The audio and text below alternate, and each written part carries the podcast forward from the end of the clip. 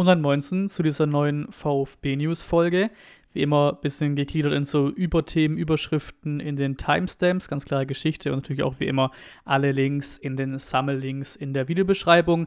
Legen los mit dem Überbegriff Verein, sag ich mal. Muss sagen, es fällt immer ein bisschen schwer, bis auf die Transfergerüchte, die kann man ja klar gliedern. Ähm, aber hier Nummer eins ist das Thema, ja, wo Trikotpartner. Ne? Also da gibt es jetzt keine neuen Quellen dazu, keine neuen Gerüchte dazu oder irgendwas. Hier habe ich einen VfB Service Tweet rausgesucht vom 14. Juli, wo es hieß, mit Hochdruck wird daran gearbeitet, dass äh, bis zum Saisonauftakt ein Partner für die Trikotbrust äh, gefunden wird. Man muss ja auch sein. Ding ist halt, ne, in drei Wochen ist das ja schon. In drei Wochen ist Pokal. Normalfall spielst du in Auswärtsspielen auch mit dem Auswärtstrikot oder im dritten Trikot, ne? Im Normalfall. Das heißt, da müsste zumindest mal ein Trikotsponsor drauf sein, ne? Oder Ärmel, glaube ich, auch, ne? Ganze Geschichte halt. Und ähm, ja, Auswärts- und drittes Trikot irgendwann mal kennenzulernen, mal zu sehen, wäre auch ganz nett weiß nicht von jedem Verein, aber die meisten haben es, glaube ich, mittlerweile. Ähm, zweites, drittes und erstes Trikot gezeigt ähm, von den Bundesligisten. Ja, nervt so langsam. Ich meine, am Ende, wenn es ein guter äh, Partner ist, dann okay, hat es halt seine Zeit gedauert, ist auch in Ordnung. Ähm, aber ja, gerade nach diesem ersten Trikot, wie gesagt, auch je mehr ich es jetzt mittlerweile gesehen habe, angeschaut habe, auch an Spielen gesehen habe, so kacke wie im ersten Instinkt finde ich es gar nicht mehr. Ist schon in Ordnung, das Trikot, wenn natürlich auch letzte Saison das Heimtrikot immer noch viel, viel schöner ist. Aber gerade auch deswegen wäre interessant zu wissen, ey, wie sieht denn das zweite Trikot aus? Das Auswärtstrikot, das dritte Trikot. Bleibt man mal gespannt, wann da was passiert. Dauerkartenverkauf. Dauerkartenverkauf ist der nächste Punkt. Der VfB hat seinen Rekord geknackt. 2018, 2019 waren es, glaube ich, grob 30.000 oder recht genau 30.000, äh, 30, 33.000 natürlich, sorry. Letzte Saison waren es um die 30.000, ein bisschen mehr. Und jetzt sind es 33.200. Der Verkauf ist gestoppt seit dem 18. Juli. Man kann keine Dauerkarten mehr kaufen. Ging ja auch nur an die Dauerkarteninhaber an die Mitglieder und dann ne, Fanclubs und so Geschichten, also kein freier Verkauf für die Dauerkarte, ist ja auch ganz klar auch zu dem Thema viel gesprochen, zu Dauerkartenverkauf, die Infos, wie ich es mit der Dauerkarte mache und zu Geschichten und so weiter. Ähm, aber da muss man sagen, das ist einfach bockstark. Es ist einfach bockstark. Über 33.000 Dauerkarten verkauft. Ähm, das ja nach einer Platz 16 Saison, dann davor Platz 15 Saison und eben auch, das ist der Unterschied zu 2018, 2019, Unterrang Haupttribüne. Unterrang Haupttribüne soll ja wieder voll sein dann zum Saisonauftakt mit bis zu 57.000 Zuschauern statt eben 47.000 Zuschauern, aber trotzdem weiterhin Unterrang Haupttribüne war auch da für die Dauerkarten nicht freigegeben. Das heißt, zu 18 zu 19 konntest du noch welche kaufen dort, diese Saison nicht. Das heißt, diese 33.200 sind nochmal höher zu bewerten, weil es eben ja für weniger äh, Plätze waren. Ne? Also mehr Dauerkarten für weniger Plätze, wenn ihr versteht, was ich meine. Ähm, klar muss man auch sagen, das Wort Rekord ist geil, stimmt auch, aber es sind 200 Karten mehr. Ne? Es sind 200 Karten mehr. Wahrscheinlich haben sie auch gesagt, komm, wir wollen den Rekord noch brechen. Lass uns mal so lange laufen, bis wir wissen, wir sind über 33.000. Ähm, ist auch okay, dürfen sie machen. Wir freuen uns alle über die, die Rekordzahl, aber ist jetzt so gesehen halt 200 Karten mehr als beim letzten Rekord. Plus, weil mich da auch viele angeschrieben haben auf Instagram und so in DMs, keine Sorge, ihr bekommt auch weiterhin Karten beim VfB. Ich weiß nicht ganz, wo die Angst daherkommt, wahrscheinlich eben wegen den ja, Sprüchen und Wörtern wie Rekord und sowas. Aber wie gesagt, letzte Saison waren es über 30.000, 18, 19, 33.000, in irgendeiner zweiten Saison mal 27,5. Wir sind immer in dem Bereich. Ne? Die Jankanscher Kurve ist quasi immer komplett ausverkauft mit Dauerkarten. Dieses war natürlich trotzdem krasser und Rekord, weil auch von der Schnelligkeit, wie schnell die Dauerkarten verlängert wurden, die Kurve war dauerhaft ausverkauft. So Geschichten ist es ein neues Level, was wir da erreicht haben. Aber auch da wir gehen auf bis zu 57.000 Zuschauer wieder scheinbar zum ersten Spieltag. Das heißt, auch da sind es ja über 20.000 Karten, die nicht an Dauerkartenbesitzer freigegeben sind oder verteilt sind. Plus pro Spiel gibt es genug, die ihre Dauerkarte freigeben. Ich glaube, in jedem Mitgliederverkauf letzte Saison kamst du irgendwie an Kurventickets noch, vielleicht sogar Stehplätze. Letzte Saison bei, wie gesagt, 47.000 Zuschauern hatten wir gegen Leverkusen vorletztes Heimspiel, wenn man jetzt mal Relegation rausnimmt, ähm, sind wir sogar bis in freien Verkauf gegangen. Muss ich, glaube ich, keine Angst machen. Das sind keine neuen Sphären, die wir erreicht haben. Alles recht ähnlich. Wir haben schon immer dick Dauerkarten verkauft. Stadion wird wieder voller sogar als letzte Saison. Also da muss ich, glaube ich, keiner groß, groß Angst machen. Einziger natürlich, Der Ansturm ist riesig. Wir Fans sind krass, muss man einfach sagen, egal wie es läuft beim VfB. Das heißt, Thema Mitgliedschaft wäre zumindest wichtig. Mal gucken, wie viele Spiele in den freien Verkauf gehen. Also wer da auf jeden Fall immer sicher Karten haben will, würde ich empfehlen, Mitglied zu werden. Nächstes Thema ist Pyro. Pyro sind wir auf Platz 2 ähm, in Sachen Strafzahlungen aus der letzten Saison. Eintracht Frankfurt auf der 1 mit 861.000, wir auf Platz 2 mit 522.000. Kam es nochmal neue Kohle obendrauf für die Pyro-Action gegen den HSV in der Relegation. Ja, tut weh, ist natürlich auch nicht wenig Geld, aber es gehört halt in irgendeiner Form dazu oder beziehungsweise groß verhindern kannst du es halt nicht. Ähm, und da nehmen wir Platz 2 ein. Bei den Dauerkarten übrigens, das mal so rein aus dem Kopf raus, ohne jetzt irgendwie die Quelle oder sowas. Aber ich meine gelesen zu haben, wenn wir die Dauerkarten von letzter Saison anschauen, die Verkäufe, waren, glaube ich, nur die Bayern, Dortmund und Schalke vor uns. Frankfurt auch noch irgendwo in dem Bereich. Und das war's dann. Jetzt ist der Schalke auch noch abgestiegen, das heißt Dauerkartenverkauf. Vielleicht natürlich auch dann, dass wir eine große Arena haben. Ne? Wenn du fast 60.000 rein, reinlässt, ist natürlich einfacher, 30.000 Dauerkarten zu verkaufen, als jetzt beispielsweise in einer Arena, die hat nur 30.000 Zuschauer oder Kapazitäten, ist ja auch ganz klar. Aber trotzdem Statement auch hier nochmal, ähm, dass wir, glaube ich, schon in Top 3, Top 4 in den Dauerkartenverkauf sind äh, in der Bundesliga. Sehr, sehr stark. Reutlingen Testspiel ist das nächste Thema. Ich habe es mir sogar angeschaut, auch wenn es einen Fünfer gekostet hat. Auch hier nochmal den Tweet reingenommen von Reutlingen dazu. Kleiner Amateurverein, hohe Kosten für die Produktion von einem Livestream mit zwei Kameras und zwei Kommentatoren. Liefern über Leaks und da hast du eben 5 Euro gezahlt für ein Testspiel. Viele ausgerastet. Ah, wie kannst du denn da 5 Euro verlangen? Nummer 1, also ich kann es verstehen, dass man sich für ein Testspiel keine 5 Euro zahlt, ist okay, aber sich grundsätzlich darüber zu beschweren, dass man dafür Geld verlangt, sehe ich nicht ganz. War ja auch einmal bei Freiberg dabei äh, als Co-Kommentator, die eben auch bei Leaks gestreamt haben. Das läuft wirklich alles von sich aus. Das sind wirklich Eigenproduktionen. Da steht einer selbst geholt an der Kamera, selbst am Mikrofon, selbst Equipment. Dass da ein bisschen Geld fließen muss, ist auch logisch und macht Sinn. Und eben auch das, ohne Witz, lieber 5 Euro für so einen Stream, wie ich da gesehen habe gegen Reutlingen, von Leaks aus, als quasi gratis beim VfB, jetzt mal übertrieben gesagt. Weil da war es wirklich, das war HD. Das war eine geile Qualität. Und beim VfB, Testspielqualität ist halt, ja, keine Ahnung. Also unsere Kameras und Livestream-Equipment hängt gefühlt noch im Jahr 2015 fest oder so, wenn nicht sogar noch, noch länger her. Aber äh, hier hat man einen HD-Stream am Start für das Spiel und wir haben gegen Reutlingen gewonnen. Ne? Ist einfach standesgemäß, da musstest du gewinnen, aber es war auf jeden Fall schon mal besser als gegen die Hohenlohe-Auswahl. Da hat man vielleicht auch ein bisschen mehr Tore noch erwartet. Er ja ein spätes 3-0 dann gemacht, noch auf 3-0 gestellt. Hier ein 4-0 ähm, in Reutlingen. Äh, Silas Führig, Doppelpack erste Halbzeit. Eckloff Pfeiffer, der Doppelpack in der zweiten Halbzeit. Gerade das Eckloff-Tor war sehr schön, schöne Drehung reingemacht. Wir müssen jetzt keine Testspiele überbewerten oder sowas. Natürlich müssen wir auch nicht unterbewerten. Mich freut es, dass Sanko äh, immer wieder seine Chancen bekommt. Wie gesagt, im ersten Spiel auch getroffen. Ähm, jetzt hier Eckloff seine Chance genutzt und getroffen. Pfeiffer tut ihm sicher auch gut, auch wenn es so ein Testspiel war, aber einfach mal ein Tor zu machen.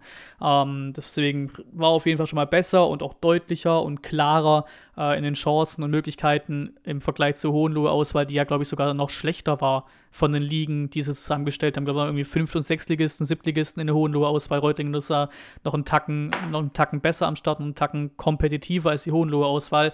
Gegen die sah es zumindest auch besser aus als gegen Hohenlohe.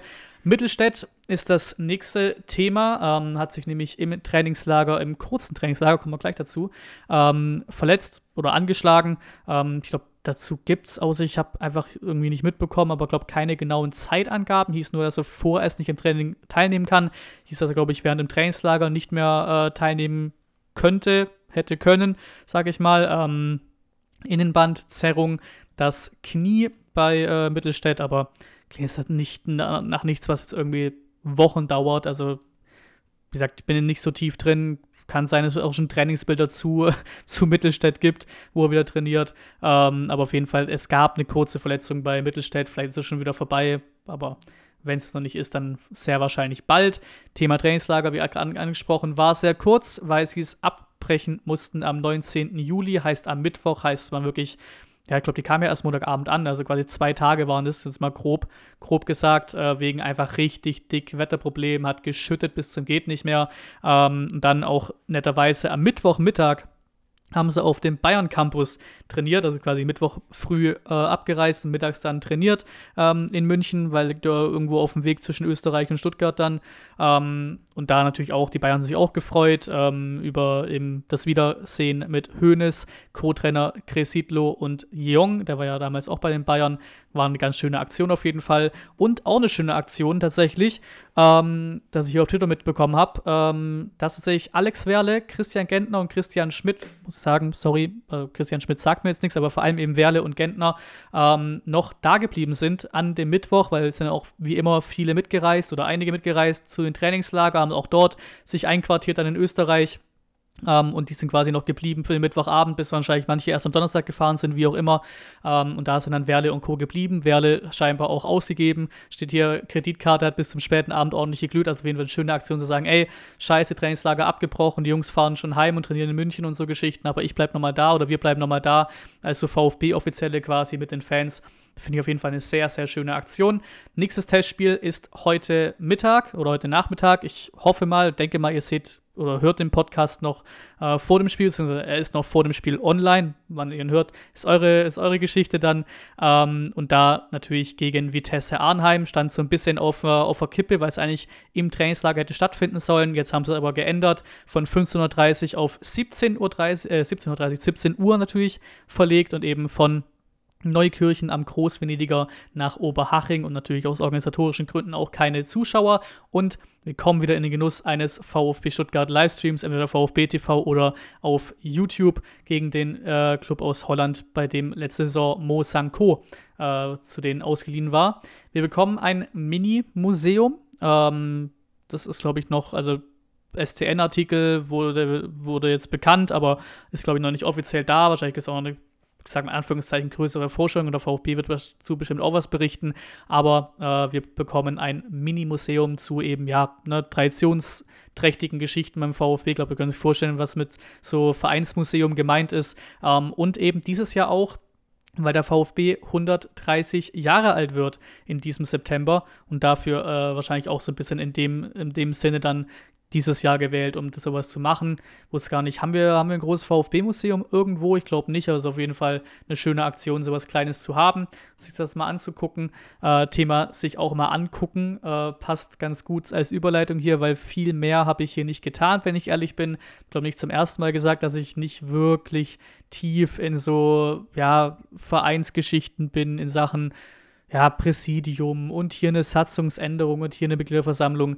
Ähm, ich berichte darüber, weil es dazugehört, ähm, aber ich bin da nicht so tief drin. Und jetzt haben wir was Neues wieder, Satzungsänderungsanträge, sechs Stück wurden eingereicht im VfB, wurde auch, glaube ich, recht äh, gut ange angenommen vom VfB, ähm, von dem einen Initiator vor allem, wurde, glaube ich, auch von Vogt sowas geliked, der Tweet und sowas. Einmal geht es um die Einführung eines Wahlausschusses dann um die Änderung des Wahlverfahrens der Präsidiumsmitglieder in Listenwahl, äh, dadurch dann eben keine Beeinflussung durch Paarbildung. Nummer drei ist die Ver Vermeidung von Superwahljahren durch Verlängerung der Amtszeit des Präsidiums von vier auf fünf Jahre. Dann Nummer vier, Amtszeitsbegrenzung, Vereinsbeirat auf zwei volle Amtsperioden. Fünf ist äh, Amtszeitbegrenzung von den Präsidiumsmitgliedern auf zwei volle Amtsperioden und dasselbe nochmal mit dem Präsidenten. Nummer sechs, Satzungsantrag Nummer sechs, Satzungsänderungsantrag Nummer sechs, Amtszeitbegrenzung vom Präsidenten auf zwei volle Amtsperioden. Ähm, das heißt, man setzt nach maximal zehn Jahren neue Impulse oder auch hier mal nach maximal acht Jahren bei dem, beim äh, Vereinsbeirat macht bestimmt Sinn, ist bestimmt gut, wird darüber abgestimmt, über solche Satzungsänderungen, ähm, vermutlich dann eben auf der MV. Ähm, deswegen, wer da näher tiefer drin ist, äh, kann sich gerne durchlesen. Natürlich auch der Link im Sammelink unten mit drin, ähm, vfbsatzung.de. Und genau, weiter geht's mit den Gerüchten. Nummer eins, weil es einfach so mit das, ja, unweitest, unweiteste Gerücht ist, sage ich einfach mal, Fabian Bredlow gab ein ganz kurzes Insider auf transfermarkt.de Gerücht, also ich glaube, damit kann man schon die Seriosität davon bewerten, ähm, dass wohl Hertha BSC interessiert sein soll an Bredlo. Gab es ja die Geschichte mit deren Keeper und hier Strafanzeige, dies, das und Suspendierungen alles. Ähm, 1,5 Millionen Marktwert hat Bredlo aktuell. Bei uns ja auch, ne? Kommen wir später dazu. Äh, Nübel und sowas, die ganzen Geschichten und Simon-Planung und sowas. Also ganz aus der Welt ist, glaube ich, im Bredlo-Abgang nicht. Aber das mit der Hertha hier ist nie weitergekommen als dieses Insider-Gerücht. Ähm, weiß nicht, wie die Hertha plant, aber grundsätzlich sollte Nummer 1 kommen. Und Bretlo sagen, ey, schade, kein Bock hier auf zweiten Keeper oder sowas, nur noch Vertrag für ein Jahr dann sage ich mal, in den Raum geworfen, würde es irgendwie vielleicht sogar Sinn machen, für Predo dann nochmal zu wechseln. Vielleicht wirklich zu Hertha, Aufstiegskandidat in der zweiten Liga, irgendwie sowas. Aber das Gerücht hier ist natürlich überhaupt nicht weit oder irgendwas. Ist nicht mal ein richtiges Gerücht wahrscheinlich. Und Nummer zwei, kurzes Interesse, ähm, weil das den wohl doch woanders hinzieht, aber wurde eben mit uns in Verbindung gebracht, ist Rafa Marin.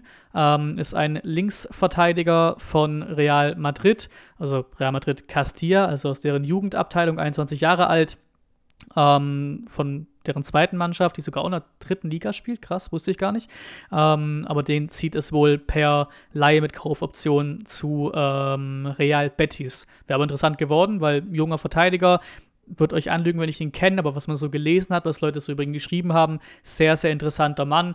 Ähm, aber ja, den zieht es, wie gesagt, wohl zu Real Betis, auch wenn das noch nicht offiziell ist und auch das Gerücht vom 15.07., also schon ein paar Tage her, noch nicht offiziell mit Real Betis. Also vielleicht kommt das nochmal hoch, wird nochmal aufgetaucht, wer weiß. Tillmann ist ein Gerücht, äh, das, das kam, aber eben nach Jeong und Leveling dann wieder abgeflacht ist, abgekühlt ist ähm, von Bayern München, war ausgeliehen an äh, die Glasgow Rangers letzte Saison, war da auch sehr, sehr stark scheinbar, hat ähm, sein Marktwert auf 5 Millionen äh, hochentwickelt, ähm, 21 Jahre alter, äh, ja, offensives Mittelfeldspieler, kann aber auch Stürmer. Da waren wir wohl interessiert. Ähm, also wir sind wohl interessiert, wir finden ihn wohl gut, auch Hoeneß hätte Bock auf ihn, aber weil wir ja schon Jong und Leverling haben und die Offensive sowieso schon voll genug ist, ähm, also auch sowas, was ich als Fan dachte bei dem Gerücht, finde ich, war der erste, erste, erste Gedanke so, hey, warum denn? Wir müssen eh schon vorne aussortieren, warum, warum wir, holen wir nochmal einen weiteren äh, Offensivspieler und auch mit den Argumenten wurde das alles so ein bisschen dementiert und auch aktuell kein, kein wirkliches Thema mehr. Ähm, generell ja, wie gesagt, vorne schon Thematik, dass wir einfach zu dick besetzt sind. Ähm, jetzt gab es schon die ersten Planungen, kommen wir auch später noch dazu. Die ersten Planungen, wer wechselt und wer schon gewechselt ist, wer noch wechseln soll, wer eben abgegeben ist, aussortiert ist in irgendeiner Form. Ähm, aber trotzdem vorne mit Jong, Leverling welche geholt. Aktuell sind ja vermutlich Führig und Mio gesetzt, Girassi sowieso. Trotzdem muss man auch da sagen, finde ich es trotzdem nicht schlecht, dass wir Jong und Leveling geholt haben, weil die auch zumindest mal als Bankspieler mindestens äh, schon mal besser sind als Kodibali und Perea, würde ich einfach mal so sagen, aus dem Stegreif oder aus dem Bauchgefühl raus. Plus, wir müssen, glaube ich, auch nicht so tun, als hätten da vorne irgendwie Leute über 34 Spieltage komplett performt, jetzt mal von Gerassi abgesehen. Also hat keine 34 Spiele gemacht, Verletzung, ne? aber die, die er gemacht hat, eigentlich alle zwei Spiele getroffen. Also der ist schon gesetzt. Aber ich meine, warum sollte nicht irgendwann ein Jong oder ein Leveling mal Startelf spielen im Vergleich zu einem Fürich, im Vergleich zu einem Silas, vielleicht auch im Vergleich zu Mio. Am Ende aufgeblüht, gerade ein Fürich, gerade ein Mio wichtig geworden. Aber das müssen sie erst weiter beweisen. Wäre geil, wenn, wenn sie es tun. Für mich auch aktuell vorne ganz klar Fürich, Mio und äh, Gerassi gesetzt. Aber ey, Jong und Leveling sind, glaube ich, nicht so weit weg, wie man es vielleicht denken würde. Ähm, und für die Kaderbreite, glaube ich, auch nicht verkehrt. Wenn wir auch ganz ehrlich sind, die einzigen, was heißt die einzigen? Der einzige, der vorne getroffen hat, war Girassi. Also kann ich irgendwo so ein bisschen, sag ich mal, Masse zu holen, auch irgendwo verstehen, um zu sagen, ey, wir müssen treffen, irgendwer ist hoffentlich eiskalt, wir müssen diesen Chancenwucher vorne ein bisschen loswerden. Holen wir lieber ein bisschen mehr als zu wenig, sag ich mal. Wobei es natürlich auch gleicherweise nicht Masse statt Klasse sein darf. Wobei ich, wie gesagt, auch da dem aus dem Bauchgefühl raus gute Gefühle habe bei Jong und Leveling. Und Leveling ist ja am Ende des Tages auch in Anführungszeichen nur eine Laie. Also wir hoffen, dass er einschlägt. dann könnte man im Sommer auch holen für die Kaufoption. Aber wenn er es eben nicht tut, ist es nur eine Laie. Und dann ist er eben im Sommer dann zurück bei Union Berlin. Also finde ich gar nicht so verkehrt. Solange man eben, also die Planung offensiv finde ich gar nicht so verkehrt, solange man eben es hinbekommt, wirklich auch den ganzen, in Anführungszeichen, ohne jetzt irgendwen äh, nicht respektieren zu wollen oder sowas, aber den ganzen Quatsch da vorne loszuwerden, dann ist das vorne alles in Ordnung. Und ich hätte irgendwie auch trotzdem noch gerne tatsächlich einen richtigen Backup für Gerassi. Jetzt mal auch da Pfeiffer. Er tut es halt nicht. Danach hast du einen Sanko ja, ich hätte schon gerne noch einen richtig fähigen Gerassi-Ersatz, ob wir ihn bekommen, ist die Frage und Budget und alles, ne? Nächstes Thema, ist Amiri. Ähm, wurde wieder hochgekocht, kam ja mal ganz kurz hoch, ähm, jetzt wieder hochgekocht worden, aber vor allem, glaube ich, geht es hier um Werder Bremen. Die sind vor allem in der Gerüchteküche um ihn, aber eben unser Verein, der VfB, wurde auch genannt, um Amiri. Ablöse wohl rund die, um die 5 Millionen, äh, kann wechseln von Leverkusen, 26 Jahre alt so ja, positionenmäßig 8er, 10er, äh, aber sehe ich gerade nicht passieren und wenn es passiert, dann eher zu Werder Bremen. Ähm, Perea ist eben einer von den Kandidaten, die du vorne dann auch abgeben darfst, sage ich mal, ähm, oder zumindest mal für die Saison abgeben darfst. Ganz verkaufen fände ich schade auf den ersten Blick, aber sieht wohl auch nicht danach aus. Vermutlich eine Laie.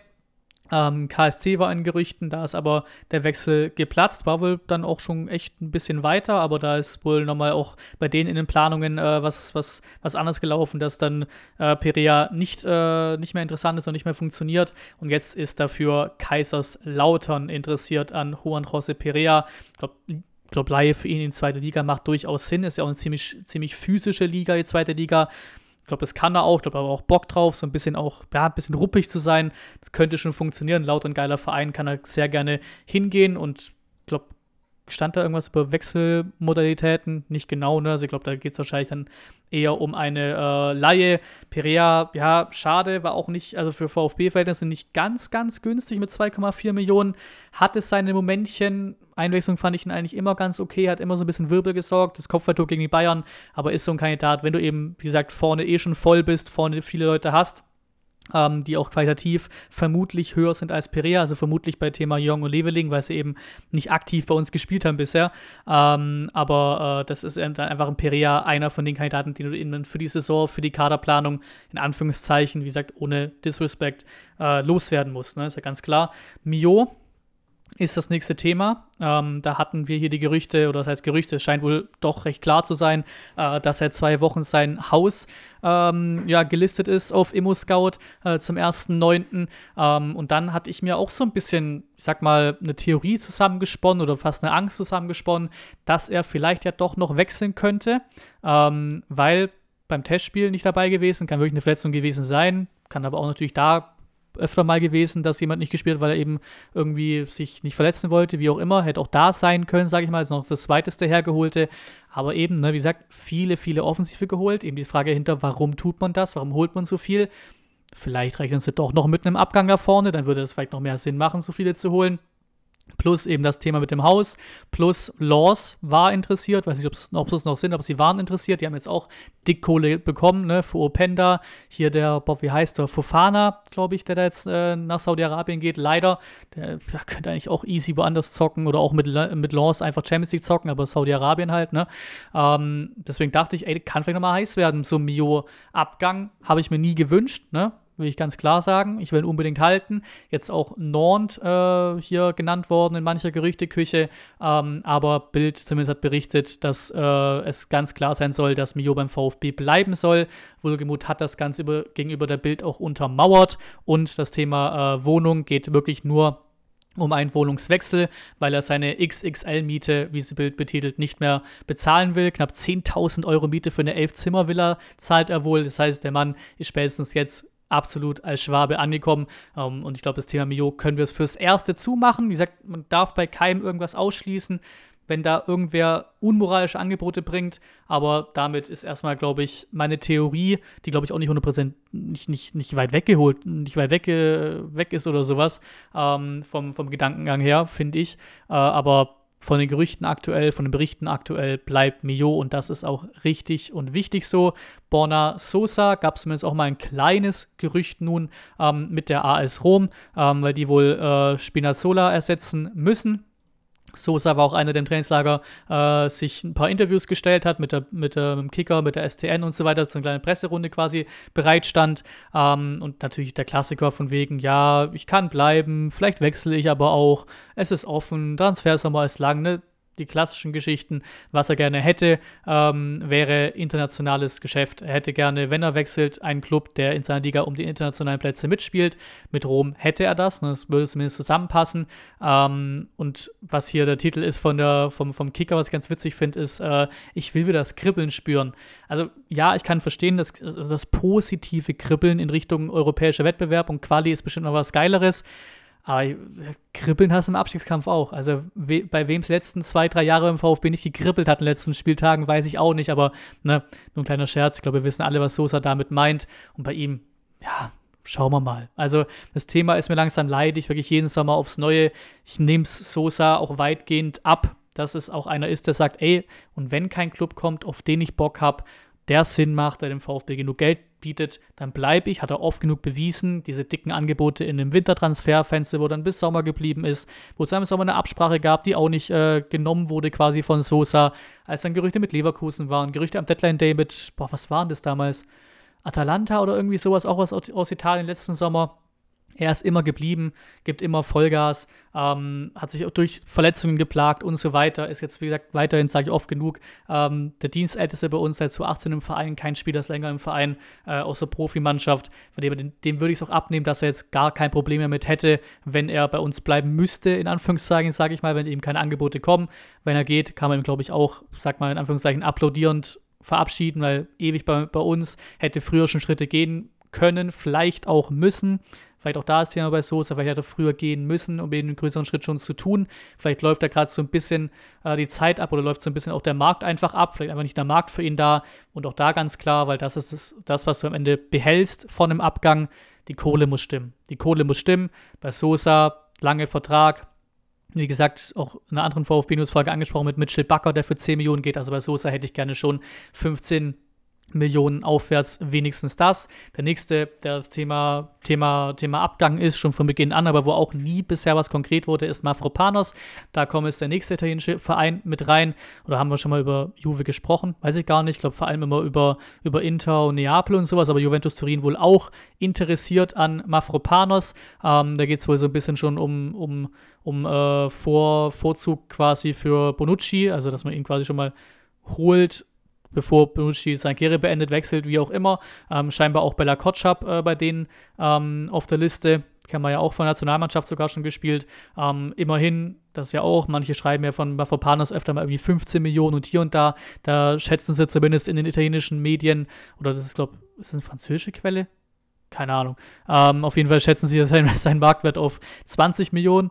Das kommt schon eher in die Richtung, die ich gerne hätte. Hier haben wir eine italienische Quelle, da war ich jetzt gerade durcheinander, aber hier haben wir jetzt eine, ähm, haben wir französische und italienische Quelle, also zwei verschiedene Quellen auch schon. Vielleicht ist da doch ein bisschen mehr dran, als, als man denken würde. Ähm, auch interessant, die Quelle hier sagt, dass Attila Scholloy von Fenerbahce auch interessant ist für Juventus, aber der geht jetzt ja, glaube ich, recht sicher zu Hoffenheim. Das heißt, vielleicht dann tatsächlich Mafropanos noch mehr im Fokus. Auch die bringen nochmal Neapel mit rein nach dem Kim-Abgang.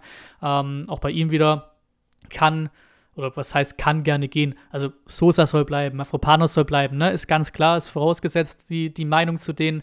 Aber wenn er geht, und auch da wie immer, dann Mafropanos auch applaudierend, hat hier seine, seine, seine Schritte gemacht. Wir haben ihn für super wenig Geld bekommen, drei Millionen damals nach der Leih, Leih, äh, Leihphase von Arsenal zu uns. Absolutes Schnäppchen. Hätte auch letzten Sommer schon gehen können, im Winter hätte schon gehen können, da gab es ja auch Angebote. Ähm, deswegen auch ihm quasi applaudierend verabschieden, sollte es denn passieren, ne? Überhaupt nichts Weites und eben auch, immer auch überhaupt keine, ich sag mal, deutschen Quellen oder nahen Quellen irgendwie darauf gegangen, ne? Keine STN, kein Kicker, keine Bild, äh, kein Sky, kein irgendwas. Ähm, aber wenn er geht, auch da wieder wie bei Sosa, was hängen bleibt, ist das Geld. Und Mafropanos auch ganz klar, ich glaube, Ausstiegsklausel irgendwo um die 30 Millionen, ne, die er hat glaube nicht, dass wir die 100% bekommen. Äh, vor allem, wenn es eine Ausstiegsklausel ist, dann wird wahrscheinlich auch jeder Verein versuchen, unter der zu bleiben. Außer natürlich, du hast so viele Vereine am Start, dass halt irgendwer sagt, komm, kein Bock, mich hier hoch zu, hoch dann zahle ich die halt, damit ich den Vorsprung habe vor allen anderen und ihn eben bekomme. Äh, aber ich glaube, Mafropanos hoffe ich mal zumindest irgendwo in Richtung von 25 Millionen. Wie gesagt, der Transfer letzte VfB News Folge gesagt, ist äh, zerplatzt, aber wenn du siehst, dass so jemand wie der Kulibali von Dortmund mit einem halben Bundesligaspiel oder wie auch immer äh, da fast ne, zerplatzt, aber fast für irgendwie 20 Millionen nächsten Sommer nach England gegangen wäre, dann will ich für Mafropanos einen wirklich gestandenen, guten Bundesligaspieler, beste Zweikampfquote in der Bundesliga, äh, schon gerne an die 25 plus Millionen sehen. Dann was, was random kam, Waldemar Anton. Auf einmal tweetet Fabrizio Romano zu Waldemar Anton. Also ganz, ganz wilde Geschichte, ähm, das wohl Villarreal interessiert sein soll, genauso wie Fenerbahce und Galatasaray Istanbul. Da natürlich auch direkt Kandidaten, die eben auch nach Leuten suchen. Ne? Pau Torres bei Villarreal gewechselt, der Innenverteidiger, und eben bei Fenerbahce jetzt dann der Scholloy, ähm, den wir auch gerade schon angesprochen hatten.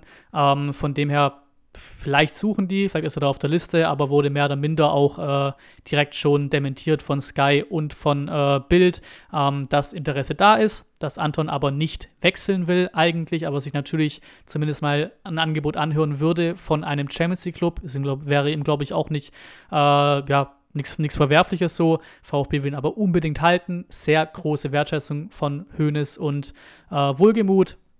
Und äh, wie gesagt, auch Bild schreibt dasselbe, dass er eigentlich nicht wechseln will, dass die Bedeutung von ihm auf und neben dem Platz sehr, sehr wichtig ist. Äh, und er hat auch nicht das Verlangen äh, zu wechseln. Hier noch Thema Familienvater mit reingebracht von der Bild, Vizekapitän beim VfB. Letztes Jahr eine absolute Bank geworden, absoluter Dauerbrenner, jedes Spiel gemacht beim VfB, immer wichtiger geworden. Äh, von dem her, Anton, bitte, bitte bleiben. Aber das ist ja auch ja, aber nur Gerücht in Sachen, sie haben Interesse und noch nichts weiteres. Koray Günther ist ein Gerücht, was glaube ich auch von ein, zwei Leuten schon aufgegriffen wurde, ähm, hier von fußballeuropa.com, ähm, der Innenverteidiger wohl beim VfB im Gespräch, ähm, fordert mindestens eine Million Euro, Hellas Verona also überschaubare Summe, ähm, 28 Jahre alt, also auch schon auf jeden Fall erfahrener, der Mann. Ähm, und da bringt natürlich auch im, mit ins Gespräch, dass Anton und Mafropanos begehrt sind in der Verteidigung. Äh, bin weiterhin happy, dass noch nichts Großes zu Ito gekommen ist. Ich hoffe, das bleibt auch so. Ito will ich unbedingt halten. Das mal hier nebenbei noch. Ähm, ja, Deutsch-Türke, ähm, spielt in der italienischen ersten Liga, ähm, dreieinhalb Millionen Marktwert. Ich weiß nicht, warum sie jetzt für eine Million ziehen lassen würden. Hat noch Vertrag bis 2025, aber ey, schön, wenn es wenig Geld wäre. Ähm, kannst du ihm nichts genaueres sagen, aber mit 28 auf jeden Fall auch schon mal erfahrener der Mann, hat in der deutschen U20 wohl schon auch gespielt. Ähm, ja, Rechtverteidiger, äh, rechts rechter Fuß, also wahrscheinlich in die Richtung eben von dann eher Mafropanos Ersatz, aber auch zu ihm, glaube ich, wird nichts konkreter werden. Ähm, solange nicht Mafropanos oder Anton oder irgendwas wirklich, wirklich äh, wechselt, wonach es ja aktuell noch nicht aussieht. Pavlidis. Pavlidis ist das nächste Gerücht was auch schon ein bisschen heißer gekocht wurde, weil es eben so auch, sogar auch die Bild, äh, die Bild, sorry, der Kicker äh, geschrieben hat und berichtet hat, dass er auf jeden Fall ein Kandidat ist, sollte Girassi gehen. Ich glaube, auch das muss man hier ganz klar machen.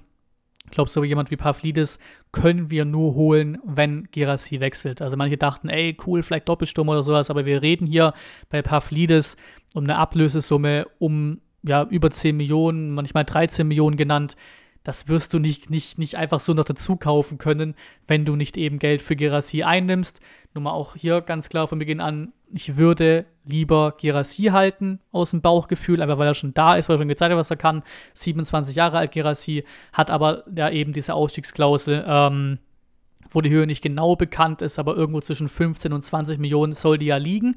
Ähm, ist, glaube ich, auch nur nur fair, nur okay für Girassi, sich sowas reinschreiben zu lassen, so eine Ausstiegsklausel eben auch mit dem Ding, dass es ja vor der Relegation unterschrieben wurde, der Vertrag, und eben mit Zweitliga-Vertrag. Ich glaube, nur fair, dass sich dann so eine Klausel reinschreiben lässt, um eben zur Not auch dann wechseln zu können ähm, oder hätte wechseln können, dann eben auch, wenn wir abgestiegen wären, äh, vor allem. Plus eben, wir haben neun gezahlt. Wenn irgendwer diese Klausel zieht, lass sie irgendwo bei 18 Millionen sein, ist das direkt verdoppelt. Ne? Also auch da hätten wir direkt gutes Plusgeschäft gemacht mit ihm. Ähm, trotzdem natürlich will ich ihn nicht abgeben. Ähm, er hat wohl Avancen schon erhalten von diversen Clubs, also eben Interesse, aber noch keine Angebote und nichts ist ja auch logisch. Wie gesagt, er hat einen absoluten Top-Stürmerschnitt äh, von den Toren her und das bei so einem, sag mal, Club im Abstiegskampf, ähm, wo es nochmal irgendwie vom Gefühl nochmal schwerer ist, äh, so, so, so, Zahlen hinzubekommen, als jetzt bei den Bayern zum Beispiel. Ähm, in dem Vergleich. Deswegen würde mich nicht wundern, wenn da irgendwo noch ein Top-Club kommt, äh, der da Bock auf ihn hätte. Ich hoffe es weiterhin nicht. Wenn, dann ist wohl Pavlidis schon äh, sehr, sehr gefragt beim VfB. Äh, an dem waren wir, glaube ich, auch schon mal dran. Ich meine, der wäre schon mal irgendwie aufgetaucht als Gonzales-Ersatz oder so in der Phase mal. Also es ist kein neuer Name. Ähm, Sky sagt hier auch, wir haben angefragt, also der VfB, wir finden ihn sehr interessant, ähm, aber ähm, er wird scheinbar sehr sicher nicht zum VfB wechseln. Interessant ist hier, dass hier Sky schreibt, zu teuer, selbst wenn Gerassi geht.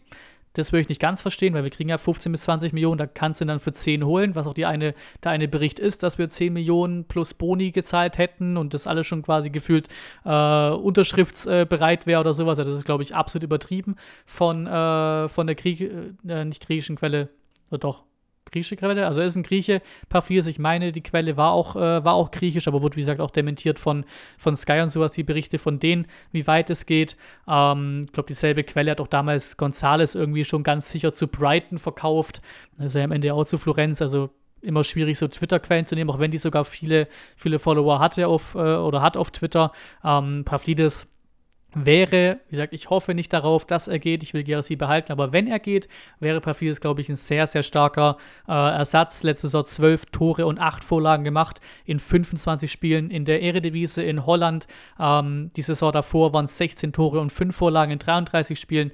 Der ist schon bockstark. Bockstark, auch schon einen Tacken äh, ja, erfahrener. Das ist kein 19-jähriges Talent, sondern 24 Jahre alt, griechischer Nationalstürmer das wäre, glaube ich, schon eine, eine, eine, Hausmarke, den zu holen oder eine, eine Marke, den zu holen. Das wäre schon sehr stark, den als Gerassi-Ersatz zu holen, wobei ich natürlich weiterhin einfach nicht will, dass wir Gerassi abgeben. Wir haben einen absoluten Top-Stürmer am Start, ich würde ihn gerne behalten, aber wenn es soweit kommt, klingt zumindest so, als hätte man da einen guten äh, Ersatz schon mal an der Angel, zumindest mal angefragt, wie auch immer, aber auch da bisher nichts wirklich Näheres zu ihm. Und nochmal zum Schluss einer, der uns schon gar nicht mehr gehört, aber immer noch bei uns oft genannt wird, weil er eben äh, ja, nicht verlängert wurde, ist Tongi Kolibali, jetzt eine abs äh, ablösefrei zu holen auf dem Transfermarkt. Und jetzt haben wir das erste Gerücht zu ihm, hat lange gedauert. Ähm, scheinbar hat äh, ja, Kars Eupen Interesse an Kolibali. Letztes Jahr 15. geworden in der belgischen Liga. Ähm, will ihn jetzt auch nicht runtermachen oder sowas, überhaupt nicht cooler Typ, äh, aber manche haben ihn mir einfach zu krass hochgelobt, nach den paar Einwechslungen und so weiter, nach vier Jahren bei uns und sowas und recht wenig Scorern und sowas, nie sich durchgesetzt, habe ich auch ein paar Mal angesprochen, warum ich es okay finde, dass wir ihn nicht äh, verlängert haben. Und jetzt zeigt vielleicht auch so ein bisschen, ähm, eben das, das hat mich schon immer interessiert, was kommen da für Gerüchte bei ihm, was klopfen da für Vereine an. Schalke war ja vor Ewigkeiten mal inter interessiert, jetzt wohl auch nicht mehr. Und wenn es das erste Gerücht, was ich zu ihm lese, ein 15. Platz in Belgien ist, dann ist er vielleicht auch so ein bisschen ein Wink, ähm, ja, für, für wie, ho wie hoch quasi die, die Marke Kulibali auf dem Transfermarkt ist. Weiter geht's mit Contract Guilty, wer den kleinen Insider von Plettenberg kennt, aber eben hiermit gemeint eben Sachen, die sehr, sehr nah sind oder eben auch schon durchgegangen sind ähm, an ja, Transferaktivitäten oder vielleicht auch Transferplanungen. Ähm, Nummer eins natürlich, wir müssen darauf zu sprechen kommen, Alexander Nübel noch nicht durch, aber hier ist ein kleiner Recap, was so gelaufen ist bisher. Und es sieht ja tatsächlich gar nicht so, so unrealistisch aus. Also, wir haben ja auf jeden Fall Interesse. Das ist ganz klar. Hatten wir schon länger. Ähm, hier auf Sky schon ganz früh berichtet, 14. Juli, dass er die äh, ja, gewünschte Nummer 1 ist von Hoeneß auch. Auch das finde ich immer wichtig bei so Transfers. War ja auch bei Leveling so, glaube ich, oder auch vor allem bei Young und sowas, dass du Spieler holst, und auch immer wieder liest, auch bei uns, dass die Hoeneß will. Und das finde ich schon mal wichtig, weil ich glaube, wir sind alle große Fans von Hoeneß. Hoffentlich kann das auf der gesamte Saison dann auch äh, abliefern, wie es jetzt eben auf den Saisonendsport uns noch gerettet hat, äh, in ganz großem Stil ähm, und sehr auch anzurechnen weiterhin. Ähm, deswegen einfach sehr wichtig, wenn man weiß, der Trainer will ihn weil ich rechne ihm einfach viel, viel Wissen und viel Ahnung zu und einfach Hoffnung, dass das eben dann auch heißt, dass so Spieler funktionieren dann natürlich bei uns. Ne? Gab ein erstes Angebot, ähm, gab eben auch ein Geheimtreffen, auch das ganz wild. Man hat ganz, ganz dicke äh, Geschichten hier aufgefahren. Man hat hier einfach Nübel mit wahrscheinlich auch seiner Entourage, irgendwie Berater, wie auch immer, reingeholt und nicht irgendwie, keine Ahnung, im Vereinsheim, whatever. Nee, man hat den laut der Bild und so und Sky hat, glaube ich, auch bestätigt, also wird schon so gewesen sein, man hat den in die Arena geschnappt. Man hat sich mit dem in unsere Arena reingesetzt, dem so ein bisschen auch hier erzählt, hier Haupttribüne und da geiler Spielertunnel und hier steigen wir richtig fett zur EM 224 und sowas, ne?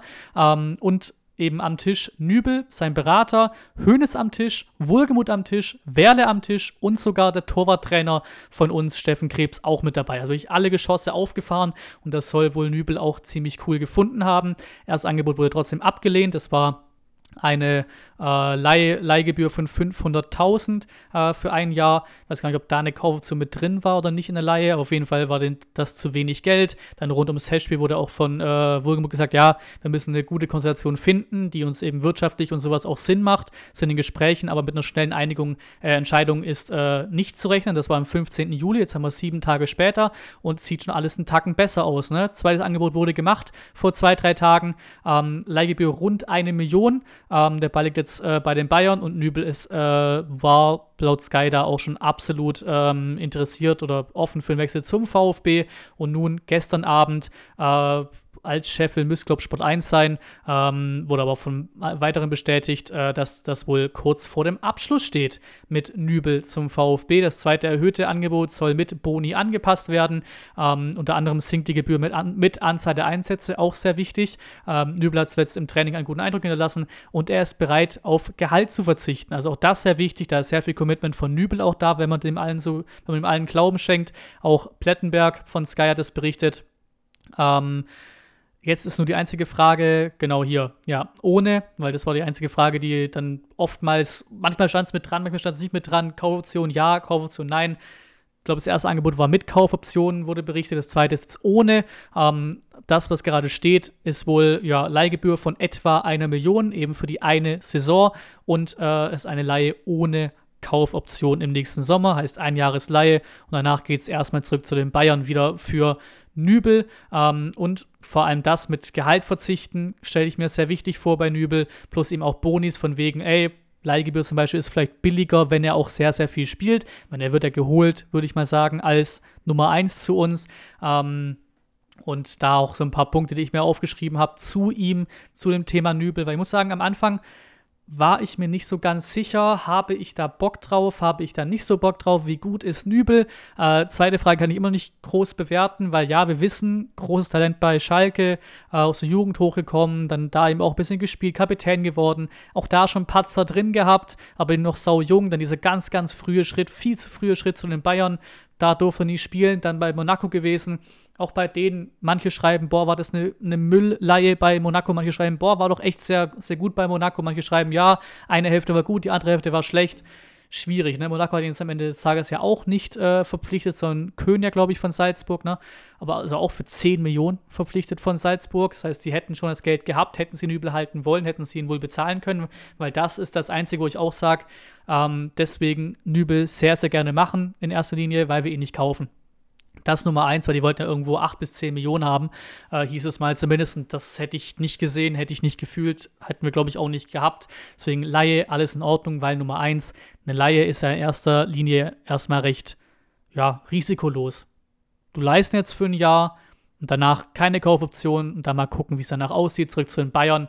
Ähm, einziges Thema, wie auch vorhin schon, glaube ich, durchkam, Gehalt. Der verdient ja, glaube ich, irgendwie drei, dreieinhalb Millionen hieß es mal. Wenn er da verzichten will, schon mal sehr, sehr wichtig, weil ein Stand, so viel, da, da kam einfach noch nicht, noch nicht genug durch von dem neuesten Angebot.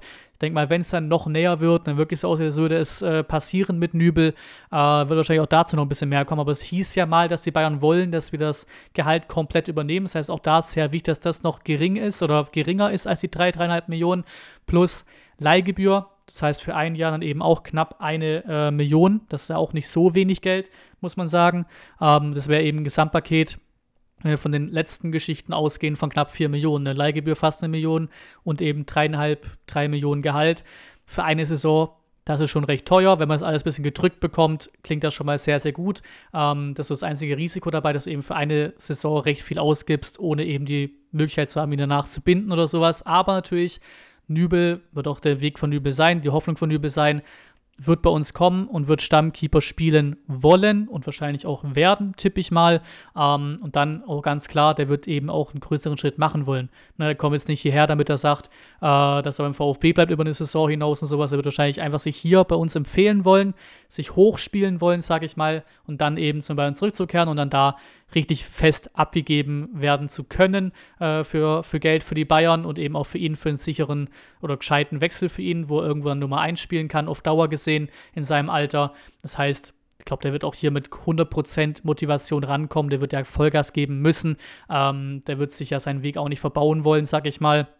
Ähm, muss auch sagen, da, wie gesagt, bin nicht so tief drin bei Alex Nübel, bin kein Torwart-Experte, bin nicht Experte bei ihm, habe ihn nicht bei Monaco groß gesehen, aber auch da kommt mir Nübel manchmal ein bisschen zu schlecht weg, glaube ich. Der ist sehr sicher nicht schlechter als Bretlo. Also das auf jeden Fall mal nicht. Manche sagen, er ist sehr, sehr viel besser, manche sagen, er ist ein bisschen besser. Ähm, aber auf jeden Fall ist das ein Upgrade für unsere Torwartposition.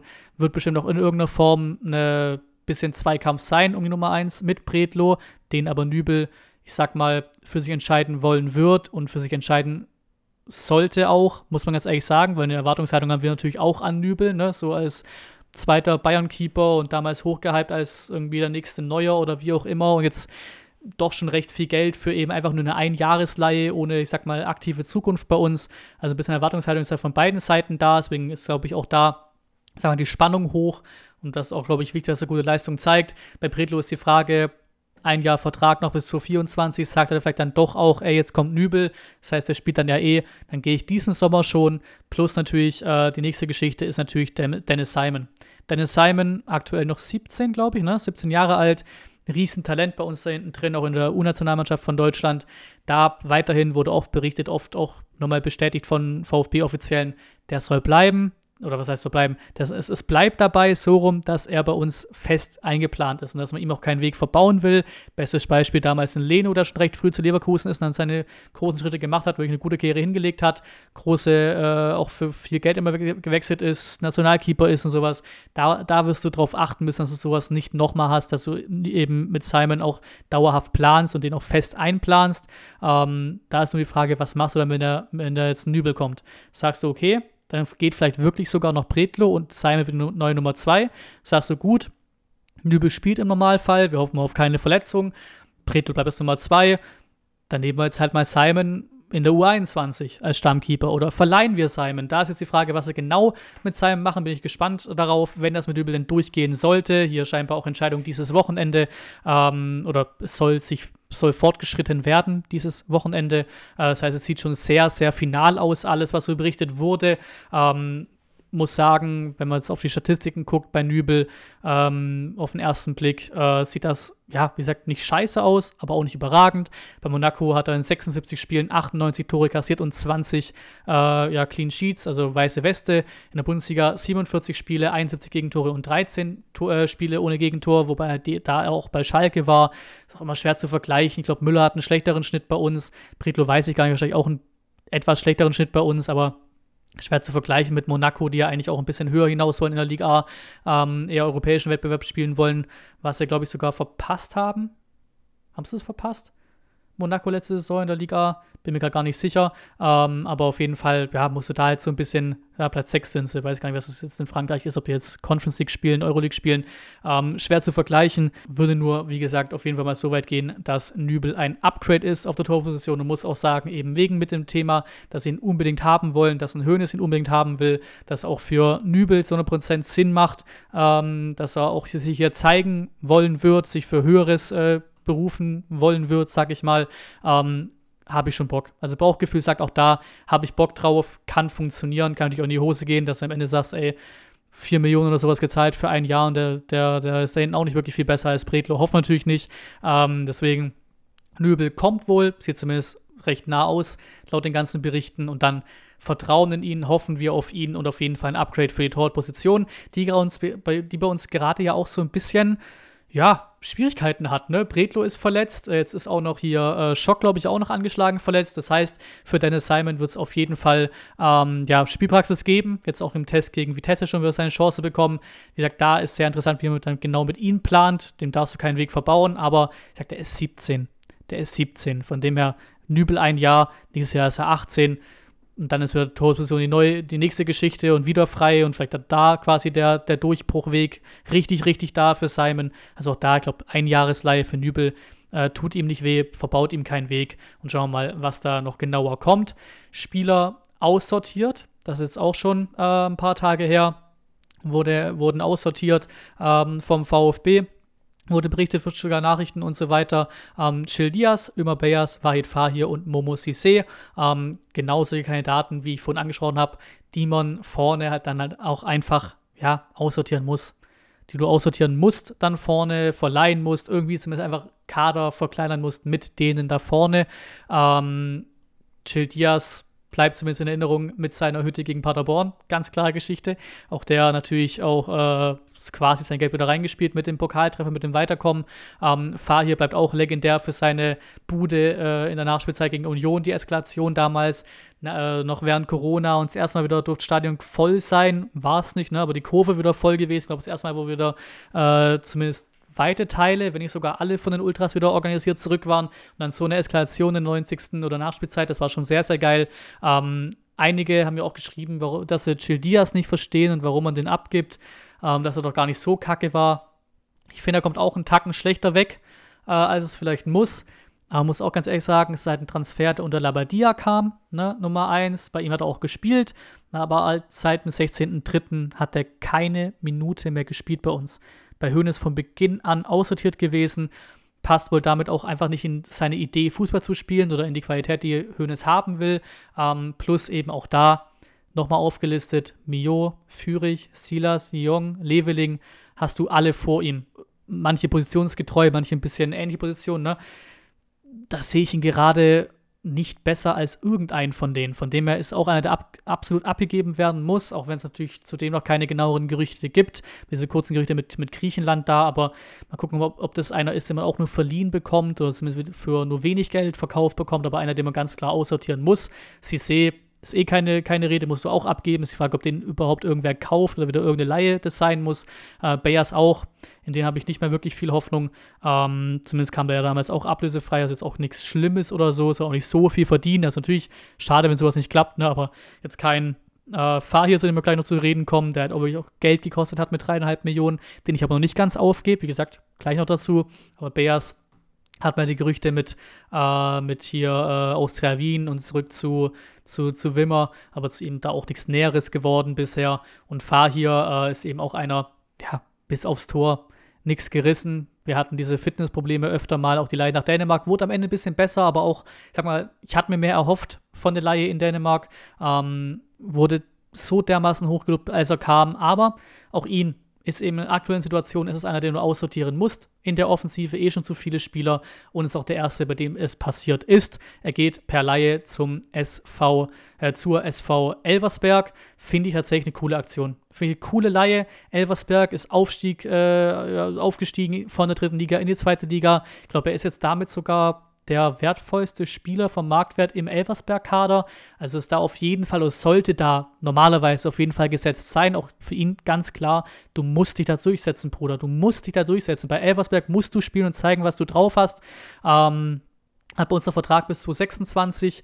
Ähm, Spielpraxis ganz klar, ist die Begründung von Wohlgemut. Und ich finde es auch wirklich ganz geil. Zweite Liga, Elversberg, Aufstiegsverein. Da muss der spielen, muss seine Minuten bekommen, muss seine Tore machen, hoffentlich auch. Elversberg hat Bock auf ihn, freut sich auf ihn, ähm, fühlt sich fast, ich sag mal, fühlt sich fast gewürdigt, ihn zu bekommen. So, so kommt es irgendwie fast rüber aus den Aussagen von, äh, von Elversberg. Ähm, kompletter Stürmer, ein Gewinn für uns und so weiter waren die Aussagen. Und bei ihm habe ich es auch noch nicht ganz aufgegeben. Immer noch nur 19 Jahre alt, dürfen wir bei ihm auch nicht vergessen. Ähm, viele VfB-Fans auch da schreiben drunter, zeig's ihnen, gib Gas in Elversberg und sowas. Deswegen auch da, ich habe wirklich Hoffnung in, äh, in in, in Fadi und das kann man auch so ein bisschen beobachten in der zweiten Liga. Bin ich sehr gespannt auf, wie da seine Leihe verlaufen wird. Hoffentlich wird das nicht sowas wie ein Kool bei Sandhausen, wobei der, glaube ich, auch viel mehr ähm, Konkurrenz noch hatte vorne drin äh, Kuol in Sandhausen. Selber auch bei Sanko lief auch nicht so besonders die Laie da äh, in Holland bei Vitesse, aber ich glaube, da wurden ja auch noch viel, viel mehr Stürmer geholt und auch da ein paar mehr Talente geliehen. Ich glaube, bei, bei hier sollte die Chance oder die Möglichkeit auf Durchsetzung äh, als Stammspieler oder auf jeden Fall viele Spielminuten in Elversberg deutlich stärker und klarer gegeben sein. Ähm, und auch, wie gesagt, für mich klar seine Aufgabe, sich bei einem Club wie Elversberg zu beweisen oder durchzusetzen, zumindest mal. Und dann mal gucken, wie gut äh, oder was für eine Rolle auch Elversberg spielen kann in der zweiten Liga, weil es auch ganz klar ist, halt Abstiegskandidat Nummer 1 mit wahrscheinlich in der zweiten Liga als Drittliga-Aufsteiger. Aber finde ich sehr geil, die Laie. Und generell so ein kleiner Rundumschlag auch zu dem Thema Talente und Zeit geben und nach, einem, nach einer Saison schon als Flop betiteln ist halt immer schwierig, ne? Jetzt auch Perea hier mal als Beispiel. Du kommst als junger Kolumbianer aus der griechischen Liga hierher. Spielst eine Saison und direkt heißt von manchen, ja, der kann, der kann ja nichts, Fehleinkauf, über zwei Millionen ausgegeben, was soll denn der Scheiß? Verkaufen, verkaufen, verkaufen. Ja, lief noch nicht so geil mit Perea. Aber du musst den Leuten auch mal ein bisschen Zeit geben. Ein Sosa hat Zeit gebraucht, ein, äh, ein, ein Gonzales hat Zeit gebraucht. Auch bei einem Fahr hier, du kommst als sehr, sehr junger, hochgelobter Däne aus der dänischen Liga, kommst du in die Bundesliga. Und dann braucht das halt mal ein bisschen mehr, als ich sag, 15 Minuten Bundesliga-Einsatzzeiten, jetzt mal als drastisches Beispiel, dass du hier richtig ankommst. Ne? Dann brauchst halt mal eine Saisonanlaufzeit, vielleicht auch mal zwei Saisons Anlaufzeit. Ich finde mittlerweile, weil du ja auch gefühlt schon, keine Ahnung, ab 23 offiziell gefühlt schon kein Talent mehr bist, geht das bei manchen echt ein bisschen arg schnell. So, also manchen einfach ein bisschen Zeit geben, auch mal eine Laie mehr Zeit geben, einfach ein bisschen, ein bisschen mehr Hoffnung reinstecken, nicht so schnell da drauf gehen und sagen, boah, was ein Scheiß, Scheißflop, wieder so viel Geld ausgegeben, so ein Scheißtalent aus dem Ausland, wie auch immer, was man da so, ich sag mal, in drastischsten Formen da liest, ist, glaube ich, verständlich. Wie gesagt, Gonzales damals hat auch seine Zeit gebraucht, Sosa hat gefühlt zwei Saisons gebraucht und ist jetzt absolut gefragter Linksverteidiger, äh, sind wir alles sehr happy drüber.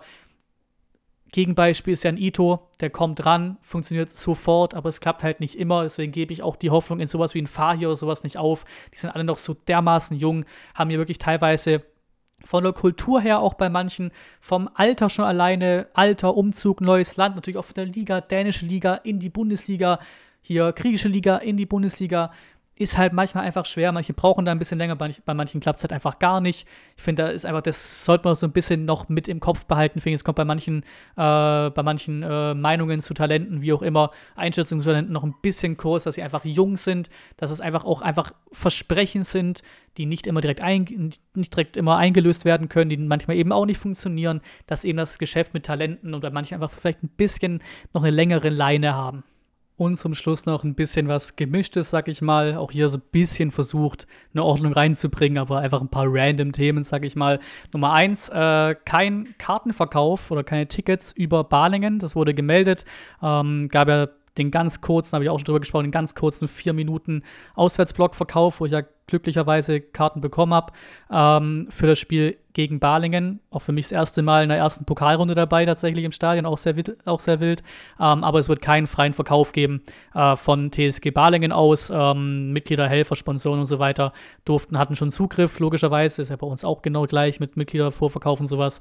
Und es gehen keine freien Verkauf, äh, keine Karten über einen freien Verkauf für das Pokalspiel raus. Ähm, das ist vielleicht so ein kleiner ja, Downer für manche, weil manche vielleicht noch ein bisschen Hoffnung gemacht haben auf Karten, aber war irgendwo ja klar, dass die für so eine erste Pokalrunde von sich aus schon gut die Karten wegbekommen werden für so ein großes Spiel für die. Ähm, WM-Kohle ist das nächste Thema. Da muss ich jetzt hier mal kurz live durchscrollen durch diese schöne Bildergalerie von transfermarkt.de, weil ich ähm, glaube, das wurde schon mal in irgendeiner Form auch schon berichtet, aber jetzt kam es eben nochmal im Ranking auch, deswegen nochmal schon mal interessant, das hier mit reinzunehmen.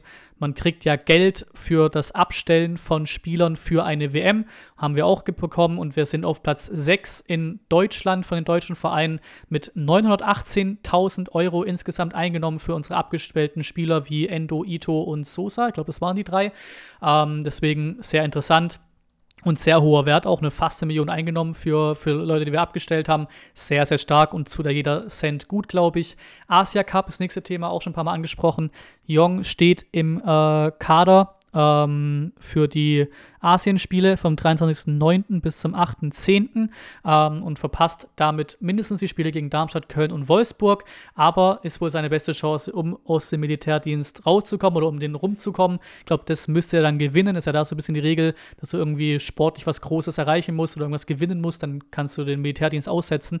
Ähm, das heißt, da Daumen drücken für Jong, dass er nicht den Militärdienst machen muss und eben noch, noch länger weg ist ähm, und dieses, äh, ja, diese, diese Asienspiele gewinnt im September. September, Oktober.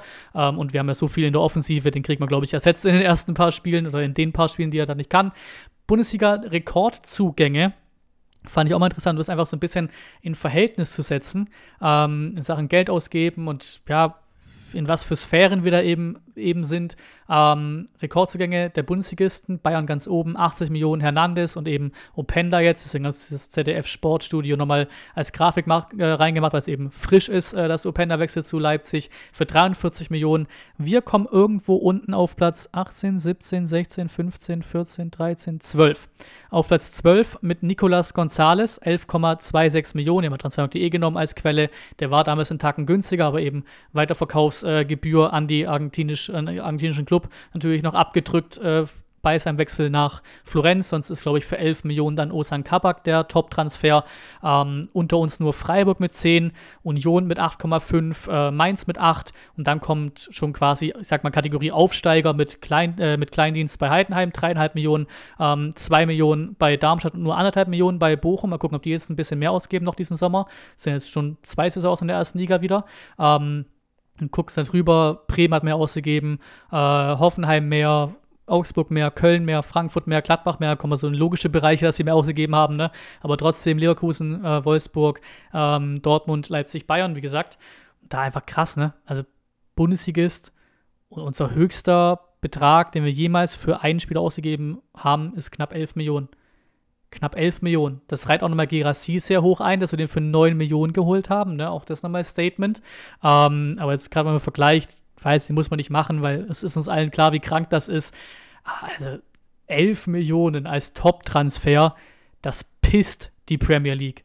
Das pisst die. Das zahlen gefühlt für einen dritten Keeper, der mit zwölf Jahren aus der Man City-Jugend irgendwo hinwechselt, jetzt mal übertrieben gesagt. Es ist einfach völlig krank, die Verhältnisse. Und wir sind da schon auch echt noch sehr, sehr tief, auch in der Bundesliga, was, was Transfersummen und sowas angeht. Ta äh, stapeln wir noch sehr, sehr tief und sehr bedacht. Ähm, Girassi ist auch ein gutes Thema, gute Überleitung. Ähm, nur eine kleine Geschichte, aber einfach schön zu sehen. Ähm, irgendwo logisch, klar, aber trotzdem schön zu sehen, sowas in seiner in Instagram-Story äh, auf dem Flug zum Trainingslager oder Heimflug, wie auch immer. Ähm, hat einfach ein Bild mit drin, wo seine zwei Söhne schön im VfB-Trikot sitzen. Einfach geil zu sehen, dass eben auch da einfach, ja, represented wird. Die sind einfach am Start, die, die, die Familien sind dann direkt dabei, die Kinder sind direkt dabei, wenn der Vater beim VfB spielt und sowas. Ist einfach geil zu sehen. Einfach geil zu sehen. Mohamed Sanko, das nächste Thema, weil, den hatte ich vorhin kurz angesprochen äh, bei dem Thema äh, Spieler aussortieren oder eben generell in dem Transferpart, sage ich mal, von den News hier. Ähm, aber er ist wirklich nirgends genannt. Und das werte ich mal als gutes Zeichen, machen manche, auf, manche andere auf Twitter auch, manche andere VfB-Fans auch. Beispielsweise hier auch ein Ausschnitt von, einer anderen, äh, von einem anderen Bericht, ähm, dass äh, besonderes Augenmerk auf Pfeiffer, Perea, Massimo, Eckloff und Mola geworfen wird und das äh, Trainingslager da nochmal eine Chance sein soll für die vier. Und auch da kein Sanko genannt. Bei den Berichten, wer aussortiert wird, kein Sanko genannt. Finde ich schon mal geil. Das klingt für mich zumindest mal danach, äh, dass Sanko mehr oder minder fest eingeplant ist bei uns. Man muss irgendwo auch sein, weil du hast im Sturm gerade Gerassi, Du hast Pfeiffer, den du ja, glaube ich, schon eher abgeben willst. Danach kommen ja schon jetzt mal aus Leute, die auch da spielen könnten, wie ein Silas, aber rein von Position her kommt danach Sanko und danach kommt Milosevic. Milosevic auch, ne? Nirgends genannt. Ich glaube, er ist trotzdem weiterhin irgendwo in irgendeiner Form Leihkandidat, aber er ist nirgends genannt in den ganzen Geschichten. Also auch der aktuell quasi auf, auf Status auf Verbleib bei Milosevic, aber bei Sanko freut es mich sehr. Ich fand es letztes Jahr schon sehr schade, dass er dann doch äh, verliehen wurde. Deswegen freut es mich sehr, dass er jetzt wohl deutlich, deutlich fester äh, eingeplant ist bei uns. Hoffentlich bleibt das so. Äh, natürlich kein 1 zu 1 äh, Girassi-Ersatz, schon allein vom Niveau her nicht, auch nicht von dem Typus Stürmer nicht. Ähm, aber finde ich einfach schon mal eine schöne, schöne Geschichte, wenn er eingeplant äh, bleiben würde. Lian Eckloff, auch hier ein Artikel gab es von der SCN dazu, dass der Kollege jetzt all in geht, auch all in gehen muss. Wir hatten lange Verletzungen bei ihm und da natürlich jetzt auch einfach verzwickte Situationen. Der muss sich jetzt beweisen. Er muss sich beweisen. Klingt schon so ein bisschen nach äh, jetzt oder nie, so im drastischsten Sinne. Ne? Auch hier wieder äh, Chance, sich zu beweisen im Trainingslager und sowas. Ähm, scheinbar hat er Anfragen und Vertragsverlängerungen bisher abgelehnt und will eben jetzt Vollgas geben. Wie gesagt, schön so gemacht im Testspiel und will sich beweisen beim VfB. Wäre auch schön, eigene Jugend, ne? Wäre wär ein Träumchen. Auch bei ihm wird es ihm gönnen, weil eben, er war ja nah dran. Er war auch schon gefühlt als 16-Jähriger hochgelobt bei uns an diese langen Verletzungen. Ähm, vorne natürlich er auch, ne? Braucht die Namen nicht immer nennen, aber auch er vorne extrem viel Konkurrenz, aber hoffentlich kann er sich durchsetzen oder bleibt auf jeden Fall bei uns im Kader. Fände ich auch sehr, sehr schön. Auch sehr schön, Ex-VfB, aber ich glaube, manche VfB-Herzen zumindest noch oder Fanliebling-Herzen, wie auch immer, hängen noch so ein bisschen dran. Kalajdzic ist mir reingespielt worden auf der Timeline bei Twitter, deswegen nehme ich es mit rein. You love to see it von den Wolves geschrieben. Kalajdzic wieder auf dem Platz, wahrscheinlich auch in irgendeinem Testspiel oder sowas von den Wolves. Da war ja auch ne, gewechselt, Halbzeit, eine Halbzeit gespielt, 45 Minuten gespielt, Verletzung, ganze Saison raus. Unfassbar bitter bei Kalajdzic, ein ganzes Jahr wieder raus gewesen fast. Jetzt wieder auf dem Platz und dann wünschen wir dem Kollegen alles, alles Gute, würde ich sagen. STR, beim Thema Comeback sind. SDR-Comeback sieht wohl auch so aus, dass das passiert. Ähm, Ricky ja öfter mal so ein bisschen mit kryptischen Nachrichten unterwegs auf Twitter und so weiter. Jetzt aber dann auf Instagram auch eine Story gemacht mit Hard Work Pays Off und der Timer lief bis zum 1.8. Also man kann ja so einen Timer einrichten, so eine Erinnerung einrichten auf Instagram in Stories und der lief eben bis zum 1.8. Oftmals waren es auch private Dinge oder eben dann doch Dinge, die es unbedingt mit SDR zu tun haben, aber hier auf Twitter geantwortet, nein, diesmal wirklich voller Fokus auf VfB SDR, Time to hit the switch. Das heißt, wir können vermutlich sehr, sehr sicher damit rechnen, dass da was kommt. Und wie gesagt, Timer ist gestellt auf den 1.8., ähm, die Erinnerung von der Insta-Story und äh, macht, glaube ich, auch absolut Sinn. 1.8. Startdatum, dann bist du irgendwie, ja, zwei Wochen, zweieinhalb Wochen vor Bundesliga-Start, vor Pokalstart. Macht auf jeden Fall Sinn für die Kollegen, auch da dann wieder durchzustarten. Sind mal gespannt, was da kommt, in welcher Form das kommt. Ähm, und ich glaube, SDR ist auf jeden Fall eine Bereicherung für, ja, ich sag mal, die VfB-Community. Ähm, Hoeneß haben wir als nächsten Punkt. Sebastian Hoeneß hat ein paar Interviews gegeben, auch am Trainingslager, zum Kicker, zur STN und so weiter. Muss gar nicht spezifisch irgendwie groß hervorheben, aber auch hier wieder das mit reingenommen zur Vollständigkeit ähm, und auch eben auch da zu sagen, was ich auch schon seitdem er da ist, eigentlich seit, seit der ersten Pressekonferenz sage, der Mann ist eine Bereicherung für uns. Mir gefällt seine Art und Weise zu formulieren. Der hat einfach wirklich was Authentisches, was Empathisches. Immer wieder gut, ihm zuzuhören, finde die richtigen Worte. Auch hier nochmal gesagt, Thema der Kader ist so kacke und sowas. Ähm, wirklich lange habe ich jedoch nicht überlegt, weil ich die Qualität in der Mannschaft gesehen habe und das hat sich vom ersten Tag an bestätigt. War also auf die Frage eben natürlich logischerweise, ähm, wie es damals war, als er angefragt wurde, warum er zum VfB ist und sowas. Ja, ganz schnell Qualität gesehen, bestätigt und unter ihm lief es ja auch sehr, sehr stark. Wie gesagt, seine Höhnes-Tabelle ist Platz 5 in der Bundesliga und einfach da weiterhin wirklich einen sehr, sehr guten Fang gemacht, glaube ich, mit Höhnes und hoffentlich setzt sich das in der Saison fort. Ähm, Leveling auch wieder einer oder auch wieder eine äh, Aussage, die einfach schön ist, ne? Auch irgendwo klassische Aussagen, aber einfach schön ist von Spielern zu hören. Der VfB ist ein Riesenverein mit großer Tradition, 60.000 im Stadion, diese Euphorie, die zu spüren ist. Ich denke, hier können wir gemeinsam viel entwickeln. Und das, ja, leitet perfekt weiter auf den letzten Punkt, ähm, nämlich hier wird immer wieder reingespült. Nummer eins, das Endotor auch immer wieder reingespült wird. Äh, die Sequenz von, äh, die Zusammenfassung kurz vom VfB damals noch, 2009 war das ja, glaube ich, dann, ne? Äh, in der Champions League im Achtelfinale, im Rückspiel oder auch im Hinspiel gegen Barcelona. Ähm, und da eben einfach das als letzten Punkt, vielleicht noch ein bisschen zum, zum Hypen zur neuen Saison. So lange ist ja gar nicht mehr gesagt, Pokal ist heute in drei Wochen. Vogel wie schnell es geht. Also Sommerpause geht echt doch immer schneller vorbei, als man denken würde äh, oder als man es erwarten würde nach dem Saisonende. Hier ganz klar der Tweet hier nochmal. Ich frage mich halt echt, was hier los ist, wenn wir mal wieder um was Echtes spielen und es nicht nur darum geht, das absolute Minimalziel zu erreichen. Auch das stimmt einfach, auch das predige ich, auch das können wir alle als VfB-Fans predigen. Schau dir so Heimspiele an. Relegation, Donnerstagabend. Irgendwo noch Enttäuschung da, dass du es nicht direkt geschafft hast, weil es möglich war gegen Hoffenheim eben mit einem Sieg und so, ne? Wissen wir alles. Trotzdem gegen HSV sofort ausverkauft. Eine unfassbare Stimmung in diesem Heimspiel gegen HSV. Plus Nummer zwei dahinter auf einem mini, mini, minimal, glaube ich, äh, in Anführungszeichen schlechteren äh, Niveau als äh, gegen Hamburg, aber auch Top 2, Top 3 in der Saison mit Dortmund noch. Die drei Heimspiele würde ich da vor allem nehmen. Thema um was echtes Spielen. Da ging es ums Pokalfinale, wir wieder ein Pokal-Halbfinale gewesen. Heimspiel gegen Frankfurt, natürlich auch in einer guten Phase unter Höhnes, das ist ja auch ganz klar. Auch da nach Hoffenheim hat Höhnes nochmal in die Kurve die Faust und so und einfach ja, die Hoffnung und den Glauben hochgehalten. Auch das wäre sehr wichtig gewesen. Aber ey, als da um was ging, ums Pokalfinale ging, gegen Frankfurt, die Pokalstimmung war unglaublich. Gegen den HSV war die Stimmung auch unglaublich, beides atemberaubend. Und das sind zwei Spiele. Das sind zwei Spiele. Das ist ein Pokal-Halbfinale und eine Relegation hättest meinen können, es geht hier um Europa League, so mal passenderweise mit dem Donnerstagabend Relegation, der Vergleich. Ey, wirklich, der Tweet hier schreibt es genau richtig. Wenn hier wirklich mal wieder um mehr geht, oder selbst wenn du mal eine Saison spielst, wo du öfter Erfolgserlebnisse hast, wo du mal Platz 12 wirst oder irgendwas, ey, hier wird es so abgehen. Hier würde es so abgehen. Hat schon immer, hat schon oft bewiesen, würde es wieder beweisen. Die Dauerkarten, wir Fans, das ist, das ist krank. Jetzt hast du eine Saison, wo wieder das Stadion quasi voll sein kann mit 57.000. Ich glaube, das Einzige, was noch nicht wieder voll sein kann und noch nicht ganz fertig ist, sind, glaube ich, wirklich VIP-Bereiche, Tunnelclub und so Geschichten, das dann eben dann zur EM, zur 24 oder zur Rückrunde, wie auch immer, wichtigste ist. Haupttribüne ist wieder vollkommen am Start.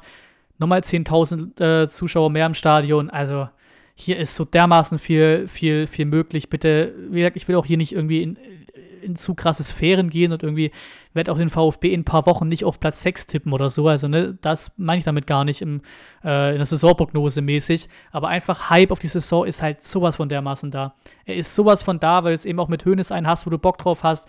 Die Mannschaft kommt eben quasi, klare Legation ist keine gute Phase, ne? aber ich glaube, ich verstehe, was ich meine, mit einer guten Phase raus, aus einer euphorischeren Phase raus. Stadionumbau, Dauerkartenhype und eben das große Fragezeichen, ey, wenn du mal einen guten Saisonstart hinlegst, wenn du mal eine Saison spielst, wo du vielleicht nicht ja, unbedingt irgendwie in drei Viertel der Saison da unten hängst auf Platz 16 und tiefer, ne? Ey, was hier wirklich wäre an Stimmung, an Euphorie, an wirklich Feiertagen, an Spieltagen. Unglaublich. Das so ein bisschen als Hype mit rein.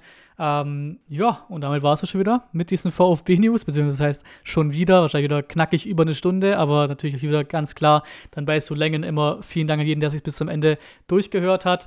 Ähm, einmal wieder viel auf einmal gewesen, viel zu besprechen gewesen. Natürlich auch wie immer gerne eure Meinungen, eure Kommentare zu allem eben unten in die Kommentare rein. Ganz klare Geschichte. Danke fürs Zuschauen, fürs Zuhören. Wie immer natürlich gerne auch Abo und Like da lassen, kostenlos. Und bis zum nächsten Mal.